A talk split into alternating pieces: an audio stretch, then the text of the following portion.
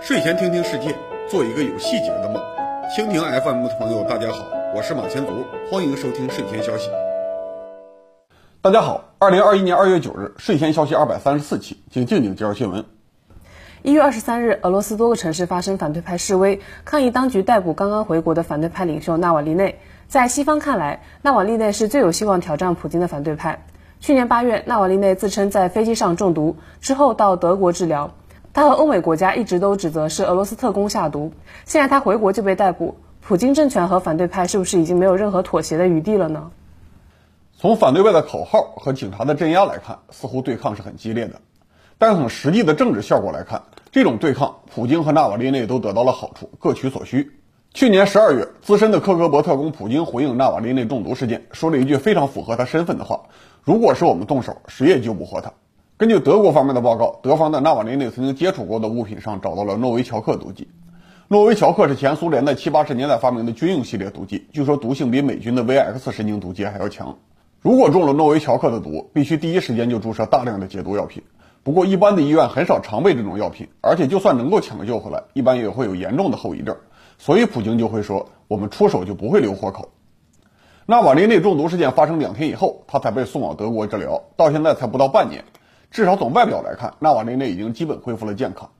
这个恢复速度让很多人指责纳瓦利内是骗子。同时，俄国国内还有一种说法，认为纳瓦利内和普京政权都在表演，用虚假的对抗来积累政治资本。马前龙工作室经过研究认为，无论是用预谋还是用默契来解释，双方演双簧的可能性都不容忽视。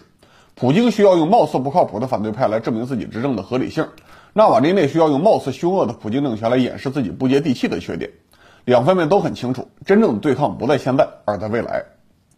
现在国内有一些自媒体引用欧美的报道，说纳瓦利内对普京构成了真正的挑战，但至少在2021年，他的支持者还主要局限在大城市的年轻人。对于这些俄罗斯的年轻人来说，从记事起，国家领导人就是普京。国家名义上有个统一俄罗斯党作为执政党，实际上没有任何意识形态，只是把各种高级官僚和地方豪强松散的堆在一起。唯一的共识是尽量保持现状，大家分享既得利益。这个格局肯定不能让大多数年轻人满意，怨气长期积累下来，就应该想换个人试试。但纳瓦利内观点非常激进，远远不是批判既得利益集团这么简单，坚决要搞砸烂一切的大折腾。凡是对二十世纪九十年代稍有记忆的俄罗斯中年人，除非彻底绝望，否则肯定不希望俄罗斯搞激烈的转型。所以纳瓦利内的影响力很难扩展到大城市之外。前些天，他的支持者声称在上百个城镇同时发动抗议，不过只要离开圣彼得堡和莫斯科，大多数城市只能集合几十到几百人。纳瓦利内作为很难团结多数人的极端派，成为反对派核心，这对普京来说是很有利的。面对反对派势单力薄的现实，纳瓦利内一方面愿意回国坐牢，接受不太长的刑期。另一方面，坚决不放弃自己鲜明的亲欧美色彩，宁可被俄罗斯的体制派媒体围攻，让很多潜在的反对派也不知道该不该站出来支持他。所以我们不得不仔细考虑他的长期目标，恐怕不是口头上这么直接。二月三日消息，纳瓦利内一下飞机就被逮捕，判了三年半的徒刑，扣除之前他在家拘留的时间，实际的刑期两年半左右。等到出狱的时候，下次俄罗斯大选也正好开始。如果普京真的很在意纳瓦利内的反对，只要再多关他几个月，就可以让他错过选举，长期离开政治舞台中心。现在的判决不太像是惩罚，反而像是保护和钦定。二零二四年大选还是由纳瓦利内出来吸收自由派的选票。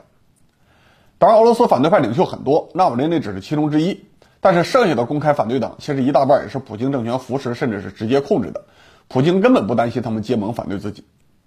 俄罗斯最近几次大选结果大家都知道，普京的统一俄罗斯党胜利。但是在统一俄罗斯党后面，二三四位的反对党是俄罗斯共产党、俄国自由民主党、公正俄罗斯党，这个格局就像元素周期表那么稳定。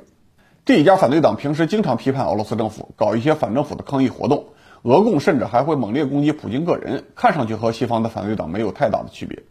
但是主流的俄罗斯人都普遍认同，这些上了排行榜的反对党都是普京政权主动选择、精心扶持的结果。比如说，公正俄罗斯党是执政集团的外围组织，小骂大帮忙。表面上和普京政府关系最差的俄共，实际上完全围绕久加诺夫运转。二零一九年久加诺夫生日，普京公开送了礼物，两个人亲如一家。这背后反映了俄共的经费也要靠普京派系间接提供。对于普京来说，多养几个反对派，自己潜在的反对派选民会因此分散到不同的派别，这些派别自己还会相互攻击，不可能联合起来反普京，对政权有明显的维稳作用。比如说，俄共拉拢传统的左翼选民，自由民主党主打极右民粹路线，公正俄罗斯党自称立场中间偏右，再加上打着保守主义旗号，主张维持现状的统一俄罗斯党，俄罗斯的政治光谱基本上被占满了。现在再添一个纳瓦利内，正好避免年轻人加入任何一个传统的反对派，继续保持了平衡。下一次大选肯定会有很多俄罗斯选民厌倦了长期执政的普京，但是主流的反对派同样总是晒几张老面孔，还不如普京年轻。非主流的纳瓦林内虽然年轻，但是表现的太激进。相比之下，继续让普京执政，算是选民最不坏的选择。反对派都被养成了宠物。去年俄罗斯修改宪法，允许普京继续连任，那普京会不会成为俄罗斯的终身总统呢？普京自己可能有类似想法，但是他养反对派比烂的操作都用上了，说明终身执政也不是无可置疑的未来。要理解普京的潜在威胁，需要先回顾一下俄罗斯的历史。普京是俄罗斯独立以后首任总统叶利钦指定的接班人。二零零零年一月一号，叶利钦忽然辞职，普京继位。但是叶利钦这个指定接班人的操作，并没有给普京带来多少合法性，因为叶利钦自己要对九十年代俄罗斯经济大萧条和社会结构的崩溃负责，离职的时候已经没有什么好名声了。俄罗斯普遍认为，一九九六年的选举，叶利钦是靠作弊才勉强赢下来的，这是普京的负面遗产。所以，普京担任总统以后，虽然对叶利钦本人保持了表面的尊重，但是很快和叶利钦时代的寡头集团拉开了距离，甚至发动了清洗。俄罗斯现在的既得利益集团被普京组织成了执政党——统一俄罗斯党。但这只是个松散联盟，普京利用这些官僚和豪强，但也绝对谈不上信任。普京真正的执政基础只有一个——希罗维基，直接翻译成汉语，意思是强力集团。这些人大多和普京一样，在前苏联的情报或者暴力机关工作过。苏联解体以后，他们一度受到排斥打击。叶利钦执政后期，政权合法性下降，越来越依赖强力机关治国，只能把这些前苏联的高级打手找回来管事儿。普京就是他们的代表，先当了俄罗斯国家安全局局长，然后成为接班人。普京正式上台以后，团结这些擅长使用暴力的同事，清洗了叶利钦留下的主要大寡头，和一批依附于这些寡头的政客建立了围绕自己的新权力体系。但是希罗维基集团只是特定领域的官僚集体，除了对权力的欲望之外，他们既没有理想，也没有基层的政治基础。如果整个国家能够保持扩张或者快速发展，他们还会满足于支配的资源越来越多。但是普京时代的俄罗斯经济和技术总体上也是停滞状态，这些人的能力只能转向内部抓资源。在消灭了叶利钦时代的寡头之后，一部分希罗维基骨干成了新的寡头，普京同样要适应他们的利益，才能驾驭整个集团。所以在普京时期，俄国官方的主流价值观非常模糊，更接近于纯粹的实用主义路线，靠普京本人扮演开明的沙皇来推动具体的政策。在执政初期，普京幸运地遇上了油价上升周期，同时他吸取叶利钦时代的教训，主动塑造反对派，分化社会上潜在的不满力量，不断提醒俄罗斯回忆上世纪末的悲惨状况。一度换来了非常高的支持率，但是现在他执政已经超过二十年了，却没有能够真正的复兴俄罗斯。在产业结构上，俄罗斯继续快速跌落，变成了初级的资源出口国。过去十年，美国搞了页岩油产业革命，中国努力发展太阳能电站，全球的石油价格不太可能回到一百美元以上的高位。普京没有办法给国民许诺一个资源富国的未来，这导致一部分官僚和资本家也开始厌恶现状。有人认为可以再次尝试欧美化道路，还有人觉得应该彻底保守化、帝国化。普京政权夹在中间，既不够自由，也不够保守，可以说左右逢源，也可以说两头受气。表面上看，普京的国家团结一致，但除了纳瓦利内这种欧美公开支持的反对派之外，普京身边的不少高级助手也希望搞自由化的改革。一般认为，前总统总理梅德韦杰夫就是这一派。在政治光谱的另一面，保守派也不是无条件支持普京，他们和俄罗斯历史悠久的斯拉夫派关系密切，很多强力机构之间有横向联系，不一定需要普京带头来协调。二零一四年，保守派积极推动了俄罗斯占领克里米亚的行动，还支持东乌克兰亲俄地区分裂，展示了强大的潜实力。普京也只能接受他们制造的现实。在克里米亚事件之后，普京对这些先斩后奏、胁迫总统的保守派进行了清洗，主要代表人物都靠边站了。但是普京不可能杀了他们，所以也只能看着他们通过擅自行动捞到了足够的政治资本。一旦遇到政治风波，他们就可以站到前台炫耀自己的历史功绩。所以普京需要不断支持新的反对派。破坏一切形成反对派联盟的可能性，然后通过比烂来坐稳总统的位置。现在很少人怀疑普京能够在二零二四年以后继续连任，但是如果不能振兴经济，解决俄罗斯社会的深层问题，重建已经老化的俄罗斯基础设施，现有体制的合法性就会越来越弱。最近几年，俄罗斯统治集团内部的争论逐渐升级。去年初，普京的亲信、前总统办公厅副主任苏尔科夫被免职，外界至今也不清楚他的去向。这个苏尔科夫是普京最重要的理论专家，设计了普京体制面向大众的意识形态结构。他的离职在俄罗斯国内引起了相当的震动。俄罗斯国内很多人都已经意识到，一个通过比烂来建造合法性的政权，在长期来看是没有未来的，所以必须要为后普京时代做准备，甚至主动策划一个新型政权。普京集团清洗过叶利钦集团，所以这些普京政权的受益者不会因为普京指定了自己的接班人就高枕无忧，他们必然会在接班人问题上表达自己的意见，而普京也不能忽视他们的意见。从俄罗斯和苏联的中后期历史来看，貌似强势的沙皇或者领袖突然被推翻的概率并不低，而从埃及军政权的操作来看。军警力量对穆巴拉克这种执政几十年的领袖也未必有很高的忠心，除非俄罗斯忽然创造经济奇迹，否则普京身边就有一大群货真价实的反对派，每个人的力量都超过十个纳瓦利内。一月初，以色列拉宾医学中心使用人工角膜为一位已经失明十年的盲人恢复了视力。中科院网站的新闻标题是：科学家完成首次人工角膜移植。杜工，之前已经有很多人工角膜的消息了，国内也有人工角膜临床试验的先例。这次以色列的手术为什么会被特别重视呢？因为这次成功的手术很有可能给人类带来前所未有的角膜制造工艺，既能像机械零件那样廉价批量生产，又能完美融合原有的人体组织，不需要频繁修理维护。和以色列新技术的潜力相比，以往的人工角膜只能算是试验品。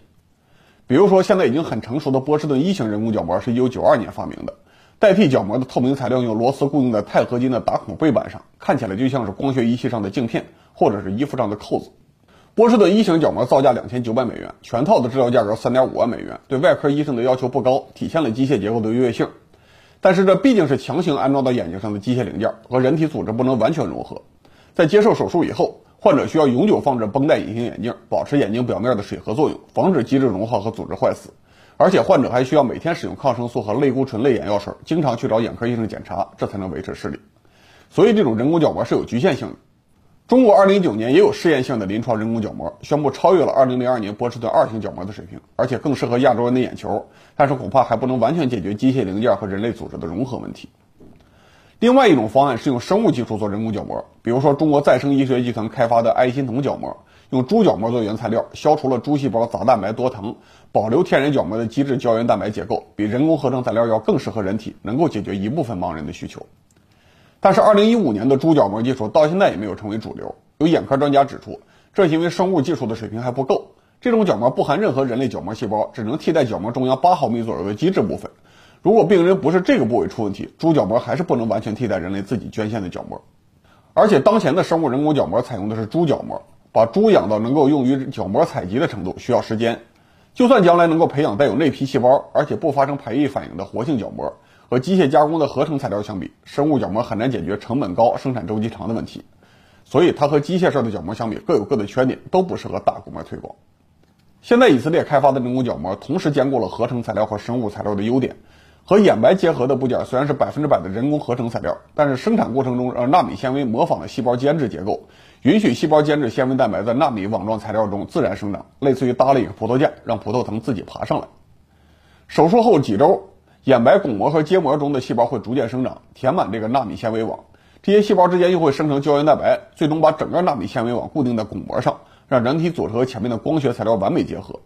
刚刚做手术的以色列患者已经是七十八岁的老人了，之前被很多大医院认为不适合手术，现在他可以重新读报纸，证明了新技术的可行性，所以全世界都在关注。如果以色列的新技术副作用不明显，那中国会引进吗？中国有五百万角膜病患者需要接受手术，然而中国每年只能做不到一万次角膜移植手术，其余几百万人自身丧失了劳动能力，还需要别人照顾，给全社会都制造了沉重的经济负担。就算我们不指望把所有的角膜病患者都完全恢复视力。那按照美国现在手术数量和人口的比例换算，中国每年也应该做十到十六万次角膜移植手术。之所以实际的手术数量不到十分之一，主要限制不是医生和设备，而是角膜来源太少。我之前提到过，中国人普遍没有捐献器官的习惯，建议全民转入默认捐献遗体制度，但是显然暂时还不能普遍推行。就算是现在每年做的这一万台手术，很大程度上还要靠外国的眼角膜，尤其是斯里兰卡人民的捐赠。斯里兰卡只有两千万人，但是普遍信仰佛教，把器官捐赠当做一种布施，可以为来世修福报。所以有一百一十万斯里兰卡人是角膜捐献志愿者，一度每年为国外捐赠两千五百枚角膜，中国使用了其中的一千枚。二零一七年，中国曾经宣布禁止一切人体器官进出口活动，据说也限制了使用斯里兰卡角膜。但是从二零二零年的新闻看，斯里兰卡还在为中国失明患者提供角膜，这对于中国这个人口第一大国，对于工业第一大国来说，是应该尽早消灭的尴尬问题。目前，以色列人工角膜在美国 FDA 已经进入了临床一期试验，而且这家公司也准备2021年在中国国家药监局提交申请，在中国招募60到70名患者测试新技术，希望这些病人能够安全通过试验，尽早把新技术引进中国。最后给大家分享一些简讯：二月六日，社会主义的古巴政府宣布了新的改革计划，全面放松对私营经济的限制。现在，私营经济只允许从事127种经营活动，吸纳了古巴13%的劳动力。新的规定允许私营经济从事两千多种经营活动，古巴也要全面转向市场经济，充分利用资本活力了。昨天二月八日，苏北的铁路网继续加密，徐州开通了到连云港的高铁。这条新高铁线加强了徐州的交通枢纽地位，同时也完成了整条陇海线的升级任务。从连云港到乌鲁木齐，三千四百二十二公里的线路都可以通高铁，期待将来这条高铁可以一直通到欧洲。睡前消息节目长期关注中国新能源的发展。人民日报二月六日报道，到二零二零年底，全国发电装机容量二十二亿千瓦，其中煤电厂占了十点八亿千瓦，百分之四十九。自从中国有发电厂以来，煤炭发电的功率第一次低于一半，这是历史性的转折。最后说一个大家可能已经知道的数据：截止到二零二零年十二月三十一日，在二零二零年内出生而且已经进行户籍登记的新生儿一共一千零三点五万。就算最后两个月的新生儿都没有在年底之前上户口，全年的出生人口也只有一千二百万左右。这个数字只有出生最高峰的百分之四十五，甚至比二胎放开之前的二零一一年还少了四百万。我认为中国人口适度减少、缓慢下降级是有好处的，但是出现断崖式的下降肯定不是好消息。在现有的家庭结构和阶级结构下，普通人承受不起养孩子的成本，所以不愿意生育。社会总要有个全面解决方案。所以大家不要奇怪马强东为什么总提社会化抚养政策。我也许不能赶走房间里的大象，但是能给大象身上刷一点反光油漆，不允许别人忽视它。也算是给社会做了一点微小的贡献。好，二百三十四期睡前消息到此结束，距离下一次连号的睡前消息还有一百一十一期。感谢各位收看，我们除夕夜再见。理性观世界，自信看中国，深度知识尽在观视频。